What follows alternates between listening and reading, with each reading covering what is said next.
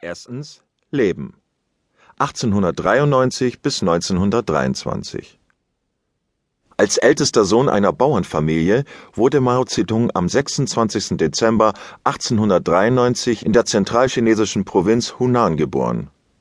Das Dorf war sehr abgeschieden und es gab weder schiffbare Flüsse noch Straßen. So erfuhren die Dorfbewohner erst zwei Jahre später vom Tod des vorletzten Kaisers, welcher im Jahr 1908 starb. Seine Eltern gehörten zu den wohlhabenden Leuten im Dorf, und so bekam Mao einen Privatlehrer.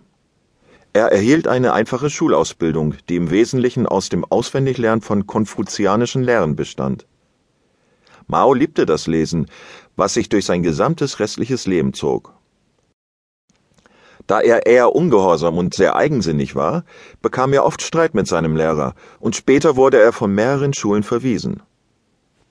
Als er dann schließlich in die Bezirkshauptstadt Changsha auf die Mittelschule kam, erwachte auch sein politisches Interesse.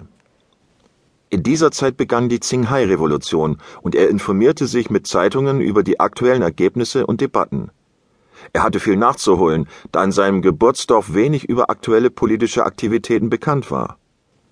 Seine politische Position war zu dieser Zeit republikanisch.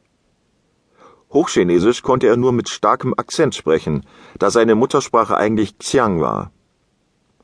Als die chinesische Revolution im Jahr 1911 stattfand, engagierte er sich in der antikaiserlichen Armee.